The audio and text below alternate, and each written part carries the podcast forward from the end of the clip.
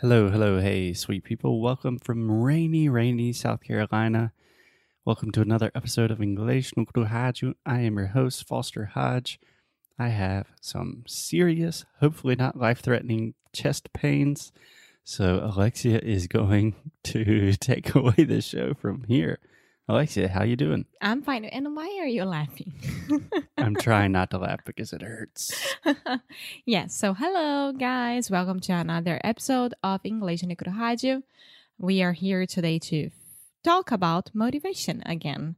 But Yep. this time is about my motivation learning English. So the tables have turned and it's going to be more than just motivation. So if you did not listen to the show yesterday, we talked about my experience learning Portuguese. I think some of you will find it useful or at least kind of funny. And today, the tables have turned and we are talking about Alexia. Yeah. I feel that we already talked a lot about my English. Yeah, we've recorded almost 500 episodes. We talk about ourselves a lot. Yeah. Do you think that's narcissistic? No. Yeah, I don't think we're narcissistic people at all, but Because if it was narcissistic, we wouldn't be wanting to share the stories and share knowledge. We would keep it just for ourselves. No, I, I think, a lot of narcissists like to share things for fame. I don't know. That's definitely a different episode. So, Alexia, where I wanted to start today, you are an extremely motivating and motivated person. You motivate me. You get motivated quite easily. But I believe from my personal experiences with you compared to my personal experiences with me, I was raised into a very disciplined family Mm-hmm. very like capitalist American, work hard, play hard, that kind of thing. So it's never been a problem for me with school or work to be super not like disciplined and like here's my routine, but like hey, I have work to do. I'm going to get it done no matter what. Even if I have like some serious physical problems right now, I'm still going to record podcast. But my general vibe is you didn't really have that as much as me. You have the motivation part, but you don't have like an intense like discipline routine type thing. Well, I did. My mom was the discipline crazy lady. She was the disciplinarian. Yeah. Yeah. She, she was very good at that job for a long time. But at school, all my my teachers when we used to have those meetings between parents and teachers, you Mhm. know? PTA, Parent Teacher Association, Yeah, reunião de pais. Yeah, parent Teacher Meeting. Yeah. All the teachers would say to my parents, like, Alex is awesome. She's so cool. But when she's in class, her mind is not there. Like, she's traveling around somewhere else that it's not there. And that would happen, especially with math, physics, chemistry, chemistry, Yeah, sure. And all this kind of situation. Well, personally, as your English teacher, I can say that for math, your your mind is still not there one hundred percent of the time. No, it's not. But with the other subjects like Portuguese, Yeah. literature, Your Portuguese is great. literature, and literature. literature. Yeah, you can almost just take out the middle A and say literature. Literature. Literature. Say litter, Litter. richer, richer. literature. Liter. Okay, we will. I'm saying little richer. Yeah, that's a good way to think about it. Little Richard. Little Richard. Literature. little richer. Yeah, now you're just saying Little Okay. Richard. We go back to that at some point. Yeah, we'll create a routine and systems and discipline around that. But Yes. And history, not that much with geography, but a lot with languages. yeah, this is not a make fun of Alexia episode. But if you want to make fun of Alexia, No. math and geography, not her strong points. no, I'm horrible. She's beautiful and great at every other single thing, Yeah. But really bad at math and geo- geography. Probably geometry as well. Oh, yeah. But geometry is inside of math for me. So, okay, cool. okay. So, my parents, they never knew what to do with me because even though I was a very good student, which I was, I was n- a nerd. I wasn't that good with my uh, discipline and sitting down to study and pay attention at those things that I really, really don't like. Right. So I used to have a lot of private teachers for Mhm. these disciplines. And when I was with them, studying with them, I was very motivated and I was very, very into that because I felt like someone was giving me the attention necessary to get me through that and having me doing the best of that I could do. Right. And I think this is a perfect combination of what we have been talking about that motivation is not enough. You are an incredibly intelligent woman now that you are 30 years old. you are incredibly motivated. You are easily inspired and you don't have a lack of anything. But I think that's just so obvious that, yeah, if you're not motivated, you're not going to be disciplined. And if you're not in a situation where you feel that you're paid attention to, you're not going to be disciplined. No, and that's a problem, I think. I don't I don't say it's a problem. but It's a situation that I have to today that I have so so such a hard time to do things that I don't think that they are good or that it's a very good useful of my time. A very good use of your time. Yeah, use of my time. For example, For example, the worksheets of Carioca Connection. Yeah. Our other podcast, our Portuguese podcast. you're talking about doing transcriptions. Yeah. I mean, it was almost the worst thing ever for me. You remember that? Yeah. And I think it's because it was not the right situation for you. That transcribing Portuguese, for me, it's an intellectual challenge. I think for you, it was just super boring. So, yeah. But talking about my English situation and how I I learn language, my parents they were they were very very into getting me speaking English forever since I was born, I think.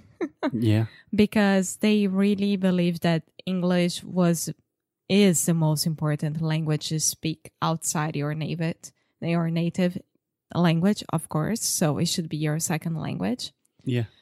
And Can I specifically mention three situations that really stand out to me that as just kind of curious points about your English? mhm, So, your English has always been really good since you were quite young.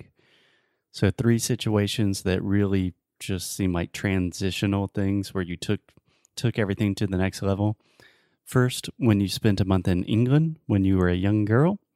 Second, starting this podcast, committing to recording English every day. I would say when I met you and then starting the podcast. I would Okay, we can put those Yeah. as the same thing. Meeting me, number one, duh. And then the final one, speaking at my brother's wedding. Yes, or I could say any family gather that Gathering. gathering.